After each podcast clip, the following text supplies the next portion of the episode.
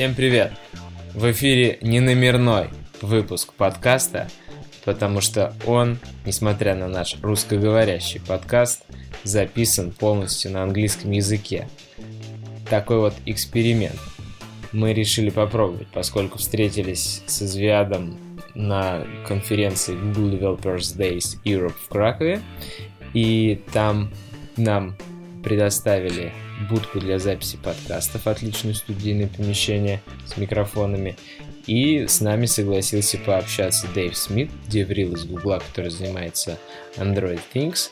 И мы поговорили о том, как делать проекты на Android Things, почему Android Things, а не какие-то другие операционные системы, в чем преимущество, и как подготовить проект на Android Things к продакшену, какие проверки нужно будет пройти.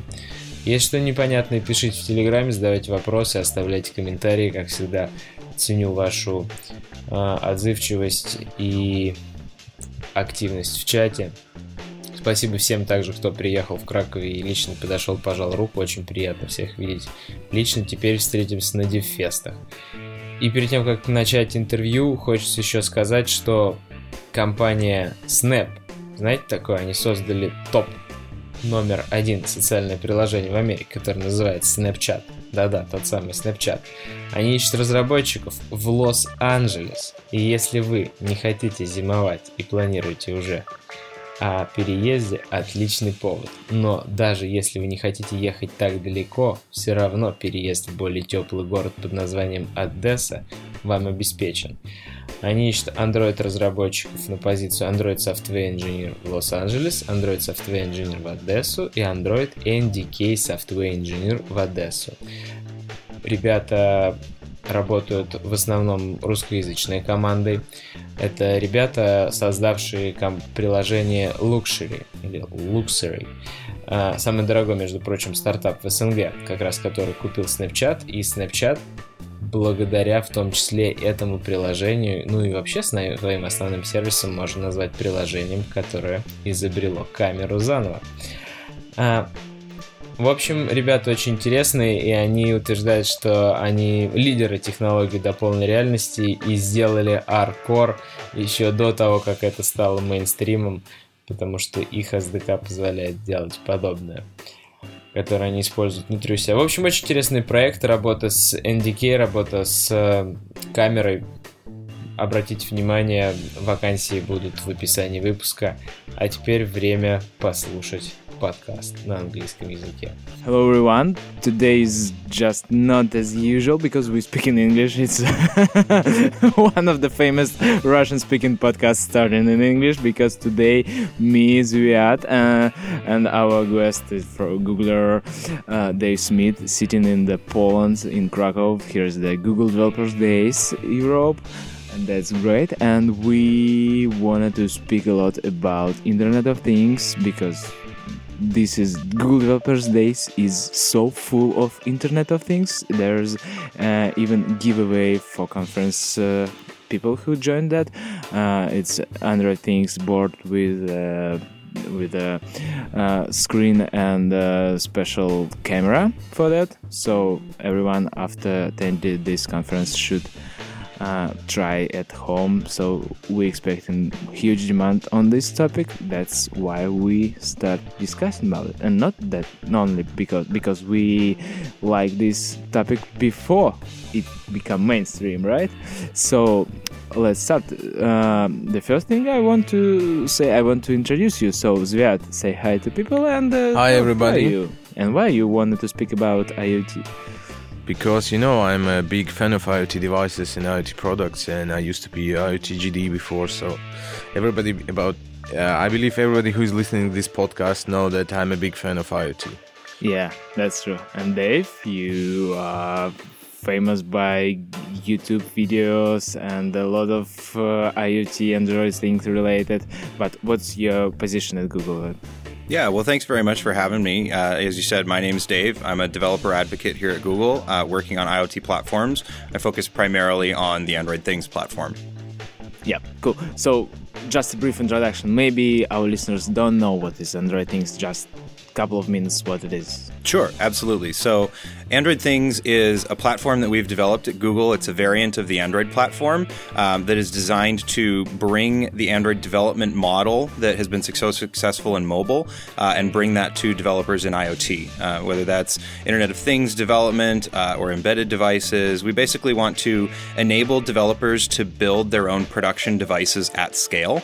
Uh, and we think one of the best ways to do that at the development level is to use a powerful development platform like the Android SDK um, and extend that with uh, other enabling features like providing turnkey hardware support, secure updates direct from Google to make sure that these devices that you build once they're out in the world uh, can stay secure and stay up to date, which is a big problem currently in IoT today. Yep. So talking about real problems, uh, many people use uh, Android things now. At least all of uh, people who I know are using like hobby, like toy. They playing with blinking some LEDs or even use some Firebase stuff for synchronize between his their mobile phone and uh, some state of connected devices to Android things. Uh, even I build the same sample when I have controlling my air conditioner unit using Android things that make decision and I also can control my AC unit from mobile remotely. Thanks for Firebase. But this is not the such a most I don't know wide range usage. But what are Android things for? I mean in commercial way in the for production way? What is for Sure, absolutely. So, um, Android Things is sort of designed for a very specific class of hardware. Um, when you think about IoT uh, in in that entire market segment, um, really there's sort of these two classes of devices that really fall out of that. Um, you've got these very simple, low power type devices that uh, maybe they contain sensors and they want need to monitor physical data for long periods of time, powered by a small battery for many years those types of things. Um, Android Things is not really geared towards that class of hardware. Um, the, the, basic microcontroller functionality definitely pairs better with those types of devices. Um, Android Things is more focused at sort of the higher end of the IoT market, uh, devices that require a fair amount of computing power at the edge or could benefit from having that type of computing power. Uh, a couple examples are like security camera type devices where there's a fair amount of image processing processing that may need to go on on the device. Maybe there's some machine learning component to that where it's actually identifying data in the, the video stream that it's recording. Um, all of that can be done locally on the device if you have enough computing power to do that. Um, and Android Things by virtue of the fact that it's running Android, um, is designed to run on that class of hardware and provide that capability. Um, and the advantage of using a platform like Android is through all of the other various Google services that we provide to developers, things like TensorFlow for machine learning and the Google Cloud Platform. Um, all of these APIs work virtually seamlessly on Android things because they're designed well to already integrate with Android. Um, another really good example of a use case is uh, like a gateway type device in large sensor network deployments, right? And this is actually a good use case in terms of pairing those two t- device types together because uh, often those sensor nodes in a large network will be simple microcontroller devices. Um, but we can aggregate all of that data back to a single point and make local decisions about that data using a higher powered device like Android Things. Um, so there's this there's sort of this movement in IoT uh, as we sort of try to push as much intelligence out of the cloud and out to the edge as we can. Um, it reduces potential latency problems and other issues there, um, but also just enables more more capability by having all of that compute power locally in these particular sites. Um, so, Android Things is very much in virtue of enabling those types of uh, edge computing type use cases like we see with the, the high powered gateways and things like that. Yep. Zviad, have you any ideas how to use Google Cloud, power of Google Cloud with Android things? So yeah, it's you know it's pretty common architecture for IoT solutions. It's uh, like when you have three-tier architecture, you have the sensor stage. When you actually have these simple devices like sensors or microcontrollers or something, then you have these like uh, in between of the cloud age, which is like the third age. You have this. Um, Android things kind of solutions where you can aggregate data. So, uh, how you can use the power of Google Cloud?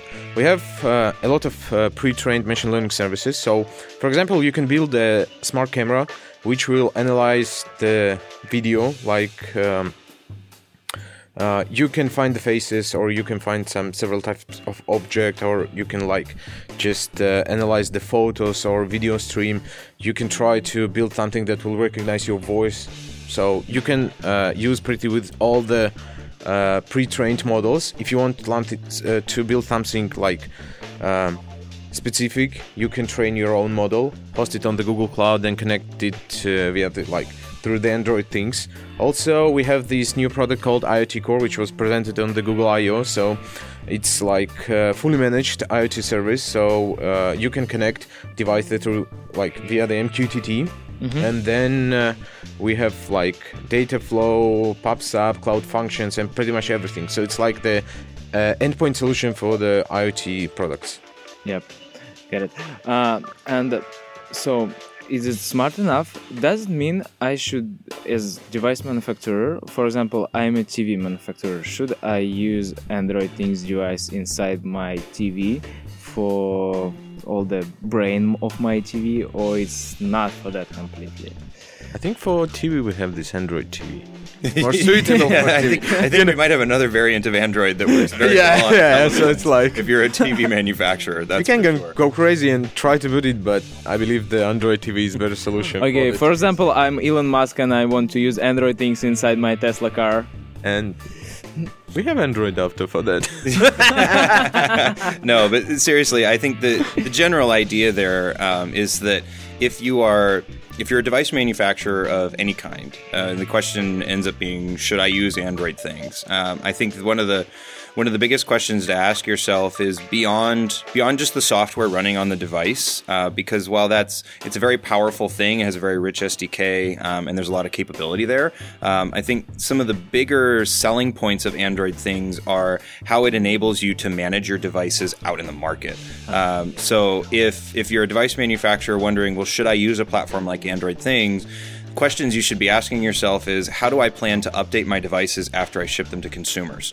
Um, do I have a plan for that? Um, if a security patch comes out for the, the operating system that I did choose, whether that's embedded Linux or some RTOS or something like that, um, how am I going to apply those security patches to those devices? So, whether they're feature updates or bug fixes or security issues, um, IoT devices are constantly suffering from this today, where the lack of making those decisions up front front are causing large exploits all the way across the Internet of Things. Um, and so asking yourself those questions up front choosing a platform that helps solve those problems for you, right? If you don't want to manage all of those issues, a platform like Android Things can solve that for you because in addition to the software that runs on the device, Android Things prevents, presents developers with a developer console that they can use to push updates over the air to their devices. And those could be updates for a new version of their application, or it could be a new version of the Android platform,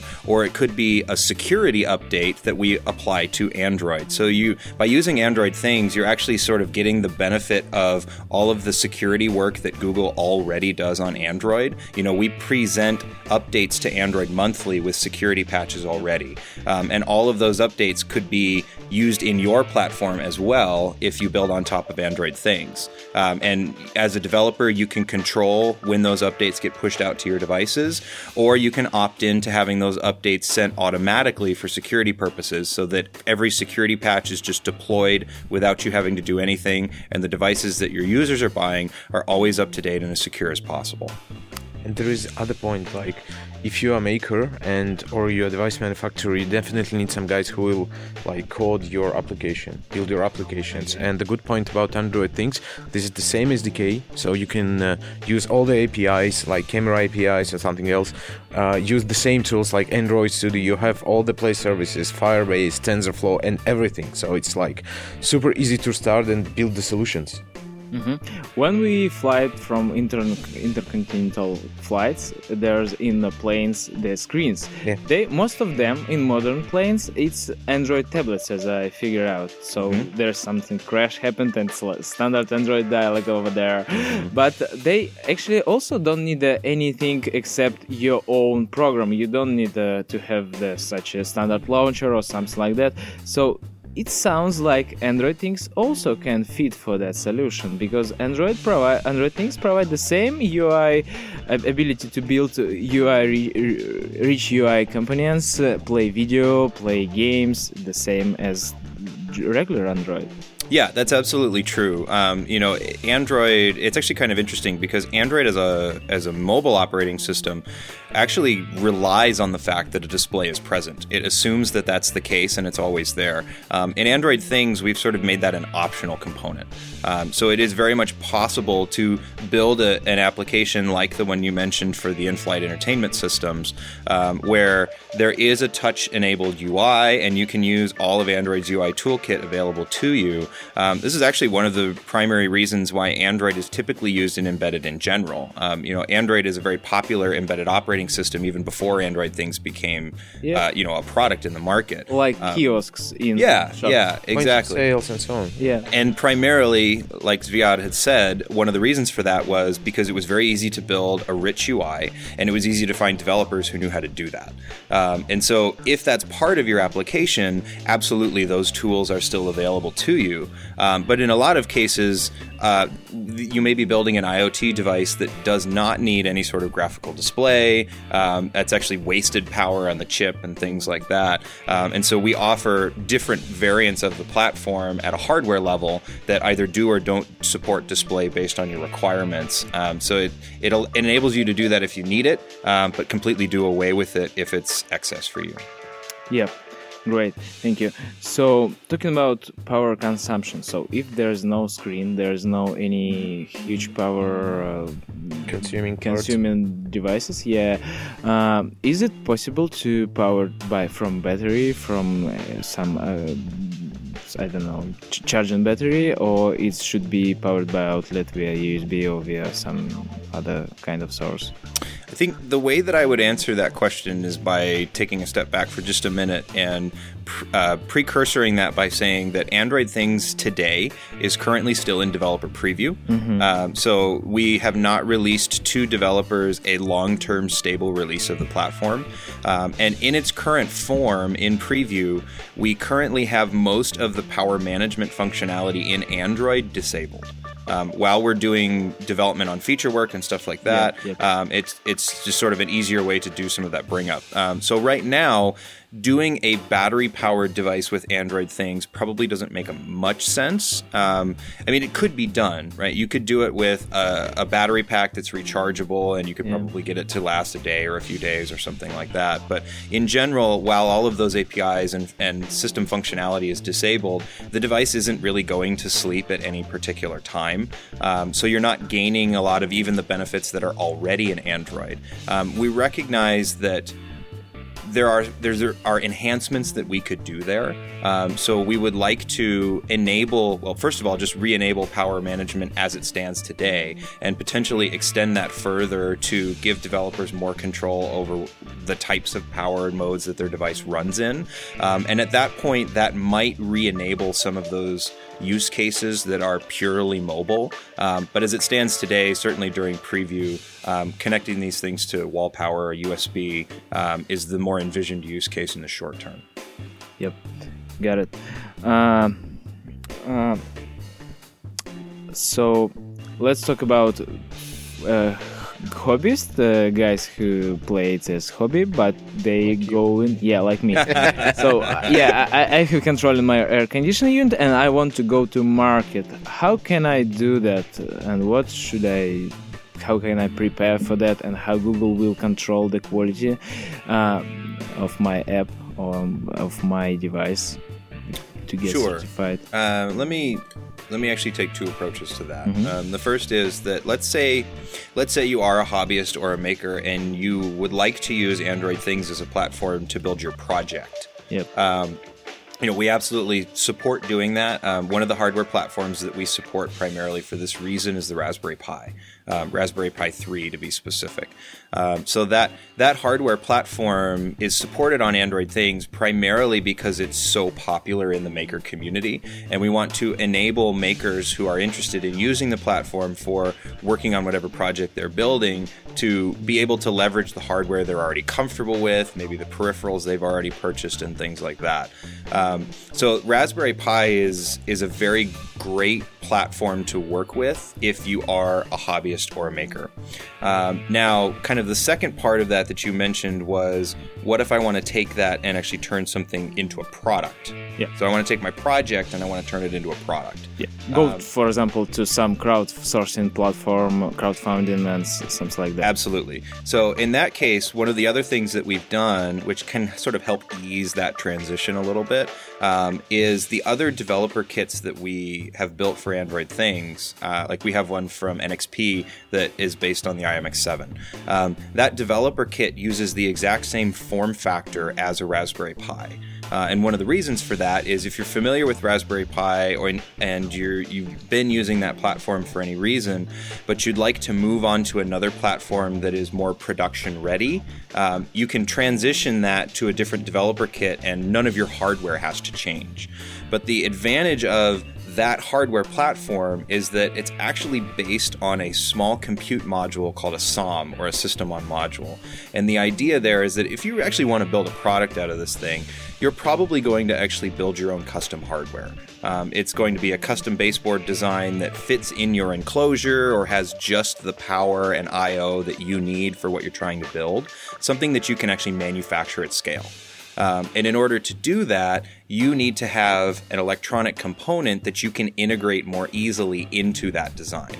In theory, you could start completely from scratch and you'd have to lay out the CPU and the memory and all those core components. And if you're a genius at doing electronic design, you can do that, right? But that is actually a very complicated thing to do for most developers, certainly most software developers. Um, and so if we can abstract that core functionality into a module that you integrate, the same way that an app developer would integrate a library or a framework into their app right? Um, they can we can give them that module and they can simply install that as a component in their electronic design. Um, and so the the platforms that we work with outside of the raspberry pi are focused more on production by focusing on this uh, compute module architecture. Um, and then we sort of have built the developer kit in a raspberry pi like way to make it simpler to move from a prototyping platform like raspberry pi onto the NXP uh, or other production platforms that we support.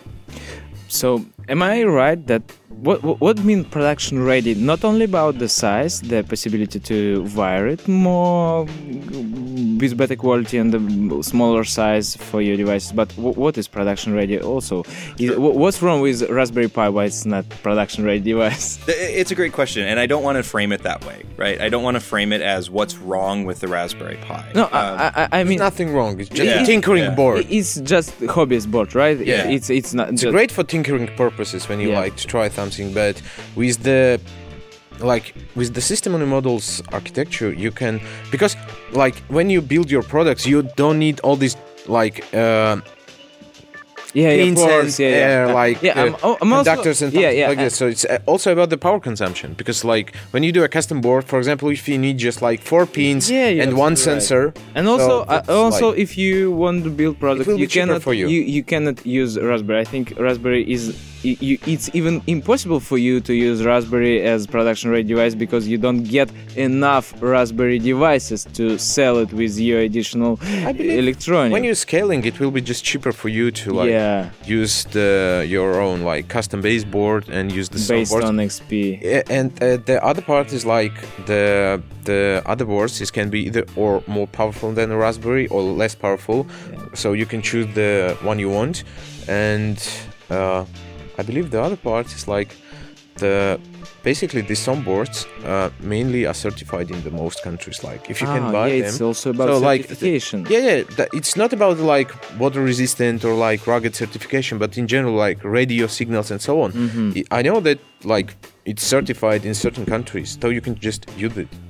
Yeah, so I think there's a lot of those things are, are absolutely true. Like you- you touched on some of those things that sort of fall under the production ready definition. One of the biggest ones that you mentioned was the ability to actually get these things in high volume, right? Yeah. Once you Yeah, want yeah, to yeah. build a product that you want to scale, um, Raspberry Pi is a difficult thing to get Yeah, hundreds yeah. of thousands Yeah. of millions quantities, which is you can do with compute modules. Got it. Um, from an internal perspective, though, there's sort of another uh, side to this, which is when it comes to those production ready platforms that we support, those are platforms that we actually work directly with the chip vendors. Um, so, like, we have a relationship directly with NXP and are working directly with other module vendors to bring those to the platform as well.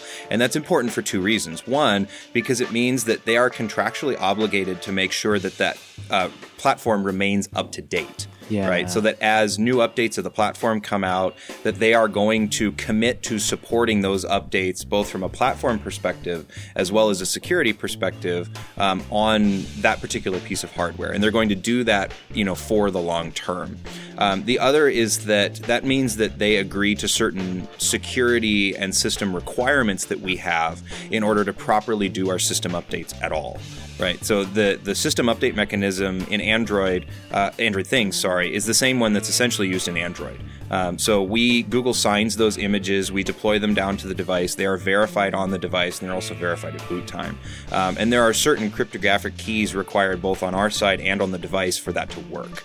Um, and those types of things, in terms of the way the bootloaders are structured and the type of security hardware that is actually in the chips, those are things that we can guarantee will be true for the system on modules on those partners that we work with. Um, we don't have a relationship with the Pi Foundation to guarantee those things. Yeah, I it. So for prototyping use cases, you can test that over-the-air updates do work. We've enabled that functionality, um, but we can't necessarily guarantee that we can do that in a secure way over time. Mm-hmm. So it may not be the one that you build your large-scale product on for that reason. Yep. Because maybe some listeners don't know that uh, Google, like we, uh, will support not just an Android system but also a BSP. So you should not care about like BSP's uh, board support package and the kernel, and so only thing you should care is just your application and drivers for your application. Right, and that's actually it's an interesting point because when I talk about the vendor Yeah, yeah. relationship, Um, Google is really responsible for the Android layer. Um, and the vendor partners that we work Yes. with, like NXP, they're the ones who build the BSPs. So it really is that partnership for both of those layers. Yeah, yeah, and you should work together. Like, Right. Right. It's it's kind of funny actually because the, the development for the Raspberry Pi, um, as it stands today, is pretty much done completely internally. So Yeah. our engineering team has done all the bring up on Raspberry Pi to get the BSP working there. We don't have that partner to work with. Um, and so it's interesting because so many of our, our developers do use it, um, but we, we've kind of had to take all that burden on ourselves because we don't have that partnership. Yeah, understand. Uh, okay, so talking back uh, about uh, going to production, about security. So you mentioned that Google will provide uh, security updates, but and uh, modern IoT have a lot of holes, a lot of security backdoors, uh, but most of them is just because of users. So, for example, we because of default passwords. yeah, So- yeah, default passwords and the quality of software maybe also. So because uh, makers don't support their board, they don't have like they don't ship a security update. No, no, they- no. It's not about my, my question is not about security updates. My question is about quality of app and the some mm, uh, some simple mistakes like uh, e- uh, allow to user set default password. Will it be checked before certi- when it will be certified? Yeah, I, I think I would put it this way that the the way to solve that problem, or one of the ways to solve that problem, is to in terms of the way that we enable app developers to build applications, um, that we make the right things very easy to do. Um, and we make the wrong things much harder to do. Um, and so, in general, like at least as it stands today, Android Things doesn't have a real strong opinion about how your application connects to the cloud right? And oftentimes that's where some of those potential vulnerabilities come in because people allow users to log into these devices using default passwords and things like that. And that's just, it's a poor choice. But at the same time, the reason they often make that choice is because the platform hasn't enabled them using some other type of protocol or API to make it easy to connect these devices either directly to the user or to the cloud. Um, so I guess my perspective on that, or our solution to that problem, is to ensure that by giving developers all of the Google services and Google APIs that are available to Android, um, we hopefully help solve that problem because a lot of the device to device communication is very easily solved in a secure way using APIs like Nearby. And all of the communication with the cloud is can be solved through using Firebase, using Cloud IoT, and the other Google Cloud Platform APIs. And we have SDKs and libraries to do these things out of the box because they work on Android. So they're very easy to connect your device to Google services, um, and you have to sort of work and build your own solution to do anything else. Um, so it kind of hopefully helps drive people to Yeah. secure services and secure connections uh, between devices and, and with the cloud. That's that's nice. Um, so talking about developers, uh, should Android Things developer know C++ uh, and be professional electric engineer or what? Or just you can be just Java developer and read some forums about electric engineering, read, see some samples, or at least for start for as hobby. I, I think I would put it I would put it this way. Um, in embedded in general, um, there is potentially an advantage to knowing C and C++, but it's not a uh, a prerequisite of using something like Android Things. Um, Android Things development is supported using all the same languages and tools that you can use for Android. So the SDK is in Java. You can use Kotlin to develop if you want, um, but we do also support the NDK with C and C++. And a lot of the APIs that we added to the platform above traditional Android for interacting with peripherals are enabled in the NDK as well as in the SDK. Um, so if you're comfortable with C and C++, uh, you can use that if that's your choice. But one of the other reasons that people often move to native code, especially in embedded, is if they have pre-existing code from another platform that's already written there. Um, so if you have existing native code, it might be easier to port that to the platform by keeping it in C and C++ than trying to port all of it to Java. Um, so if you don't already know it, it's not that you need it to do development, uh, but there's a very wide ecosystem of embedded code out there that you might want to pull into your app for one reason or another. Um, and if those libraries happen to be written in C, um, then you might want to understand a little bit about the NDK so you can pull those in. There's really no performance difference between the two. Um, interacting with peripheral I/O from Java versus C++ is effectively the same. Um, so there's not really a reason to do that beyond um, opening yourself up to a larger breadth of code that just happens to exist in the embedded community. Okay, so there's like there's term like drivers in Android things that uh, if you have some peripherals, you need to connect it to communicate with it from Android, and uh, you write driver or find it on GitHub. This is open source, and it's contributed by Google and by other people from the world. And if I find that my some I don't know my temperature sensor is not supported by Android things now. There is no driver, but there is driver written for Arduino, for example, on C++, and I'm comfortable with C++. Should I port this driver for NDK or I can just write it for Java SDK and don't care about? I'm not sure about porting because it's super easy to write drivers today on Android things. You can use just peripheral manager service like wrap it up into library or driver, and this is it. You can go with the like with the C++ or Java. It's totally up to you. Like if you're comfortable with the C++, go with C++. If you're comfortable with Java, you can definitely do that. Yeah, I would agree with that. I mean, I think that there's there's nothing really precluding you from doing either one. Um, I think I, I've seen both. Let's put it that way. So, uh, oftentimes you're in that exact same scenario where you have a particular peripheral that you bought from a maker site, and that manufacturer has produced a driver already for uh, Raspberry Pi in Python or Arduino in C++ um, that you could just drop in if you were using those platforms, but it hasn't been converted over to Android things. Um, and in those cases, I've seen probably almost an even split between developers who just take that driver and re-implement it in Java, which is effectively what you're doing and porting it, um, or s- slightly modifying the C code to use the NDK as Yeah, well. yeah. Um, because in both cases, as I mentioned before, the APIs that you need to interact with the, the peripheral buses are available in both. So you could do either one, which whatever you're most comfortable with, and that's kind of what we've seen. If, uh, like for Arduino specifically, um, Arduino, since it's previously written in C, oftentimes developers are more comfortable just keeping the C code and swapping out the API calls for the new ones. Um, but if developers don't like that, or if it's a Python driver for Raspberry Pi, um, sometimes it's easier to just re-implement the thing in Java anyway. Yep. if we will go back to hardware like uh, we have a great uh, like collection of articles or something like that on the android things page called and uh, called hardware 101 so even if you never have like any experience had experience with the leds or buttons you don't know what is the like resistor or how you should calculate it just read it. It's like like you will uh, have Entry a, point it's yeah it's definitely an entry point and just you will spend like 15 or 20 minutes and have a good understanding at least to build the demos Yeah, absolutely. I mean, it's we would like to facilitate as much as we possibly can, um, enabling developers to build their own hardware, even if they don't have the experience doing that ahead of time.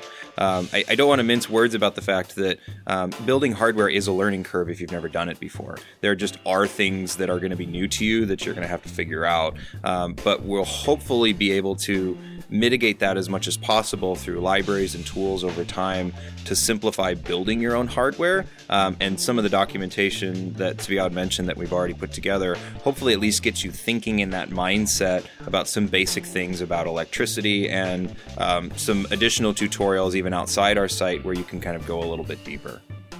Okay, great. So the last question uh, to inspire listeners to build some new stuff that is not already exist. Uh, can you tell some samples that you really enjoyed? Because I know there's Hackster.io slash Google with a lot of samples where people already contribute their own samples. There's something built by Google. So tell both of you some samples that you really enjoyed to see built with Android things. Sure. Um, well, I'll, I'll start by saying that one of one of our internal samples that I think has probably gotten the most attention um, is we've built a sample that essentially is a TensorFlow enabled camera. Um, and what our sample does is enables you with some basic hardware that you can usually find in on any of our developer kits um, to create this simple sample that will capture an image of something with the camera uh, and then using TensorFlow analyze that image and report back what it is you took a photo of. Um, it's it's using a pre-trained model that's designed primarily to detect different types of animals, um, but it works really well with different breeds of cats and dogs and things like that. Point it at your friends, and I'm not responsible for what it says, but um, you can kind of mess around with some of that and get an idea of really how much computing power this device has. Uh, I think it's a great example to see all of this happening locally, running all these machine learning APIs and pre trained model um, to analyze an image without ever reaching out to a cloud service. Um, and what we've actually seen, and there's a couple of these examples on Hackster.io, um, is we've seen developers taking that and then converting it into some sort of more creative samples from there. I, one of my favorites is there's a there's a wildlife detector um, that's on Hackster.io that was based on this sample. So it's the same uh, basic idea, but it's this ruggedized box that this developer has put out um, kind of you know out in the wild. They, they live in an area in the mountains where they get a lot of mountain lions and bears and things like that. Um, and so they put this ruggedized box out there with a motion detector and the camera. And the idea is that when one of these animals walks by, it will snap a photo. Um, but you know, it could it could snap a photo for really anything walking by because it's just a motion sensor. So the TensorFlow is used to analyze whether it's an animal of a certain type Yeah. or something else. Um, and if it's an animal, then they can sort of send a notification. I believe it uses Firebase, but um, they can send a notification to you know his phone or some other alert system, basically letting folks know that hey, guess what? There's a mountain lion that just walked by. Whoa. It could be on its way into town, which apparently in this particular area of the country happens quite a bit. So it's been kind of cool to see what developers have done just based off of that one sample. totally agree with Dave. This is probably the most amazing uh, like projects and demos because these all this image recognition and perception can work com- completely offline. So you don't need any connectivity to recognize an images or animals or like something, and it's super easy to code. Like when you look at the code at the sample, it's super easy because you use the camera API, you use the TensorFlow API, and so what what you just do is like you take a picture pre-process it like prepare it for the like recognition because you need mm-hmm. to like do a vector. Then you send it to the tensorflow this pre-trained graph and you have like results from that. It, and it works completely offline on these tiny devices. This is amazing. Like because some people don't understand that it recognizes images like without any connectivity Yeah, that's great. And uh, am I right that you have a Raspberry Pi or any other developer kit and Android things inside? You can build your own Google Home. Is it right? You can use the power of Google Assistant in your device for some for answering some questions of human. I, I've seen the samples like, "Hey, my robot, please turn left," and it say, "Yep, I'm turn left." But you also can ask more complex questions to that. I think the the second way that you put it is probably a better way to say it. Um, that we have an SDK called the Google Assistant SDK that enables you to embed the power of the assistant in anything. Um, and so we have we do have a sample actually that shows you how to do this on Android things.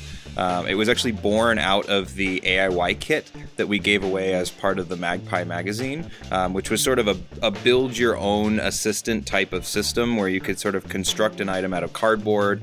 It had a button to trigger it, and then a microphone and speaker. Um, and then all you really needed to add was a Raspberry Pi. Um, and you could flash, there are a number of different options on there, but one of those is you could use it with Android Things. And with the Android Things sample, it would embed the Assistant SDK. Um, and basically, what that allows you to do is on that device, it allows you to input or accept the audio, so record the input from the microphone, pass all of that off to the Assistant SDK, uh, and then get a reply back that you could then play back over the speaker. Um, so it, it, it didn't require a whole lot of integration, and it basically lets you integrate the full assistant onto that device. Um, and then if you wanted to do something more direct with that um, to control something on the device, you could use uh, the Actions on Google platform to create an action that was triggered by the assistant, um, or some other type of cloud functionality. Uh, assistant Smart Home could be triggered that way um, to actually tie that back. But the Assistant SDK is more specifically just literally embedding the assistant in something so that you can talk to it and get back the same responses as a Google Home or on your Yep. phone or your watch or something like that. But am I right that I can? I don't even need Assistant SDK uh, if I just need to recognize what user just said and uh, make some mechanical action for that. I mean, my, my device. So uh, Yeah, I mean, as it stands today, um, outside of the Assistant SDK, um, Android Things does not currently support in the preview any sort of voice recognition API. Um, there is a voice recognition API in Android, but the underlying service um, is only on Android phones. It's not available on Android Things today. Um, so we recognize that there is a, a very big developer interest in having some way to talk to your device, whether that's uh, enabling some of that API more directly through the assistant or the existing Android APIs. We're not entirely sure yet, um, but there hopefully in the future you'll be able to do this in a in somewhat of a more direct way. Right now through the Assistant SDK, um, it's a bit indirect because you have to enable an action or something like that to do that. Okay, but if you have an internet connectivity you can try to use the speech api Use Cloud Speech API is another it's option. as working well. Amazingly. oh yeah, yeah, yeah, it, and it works on the several languages. And what you can do is like combine several APIs. You can use the speech API, get the text transcription of this like voice into like text. Then you can send this text to the translate API, actually translate it. Then use some TTS engine, and you will have like real-time translation if you want. yeah. But, but by the way, if if it's not just a single word command, it's better to use Assistant SDK that will parse the phrase and understand what user really ask you to do. Because if it's turn left, it's easy. But if it's asking, I want something complex. I, I would say that um, I think we're, we might be conflating two things there, but um, what actually could happen or could help you is that if you were to use the Assistant SDK, what it would enable you to do is accept that audio directly on the device and then tie that to an action that is fronted by API.ai.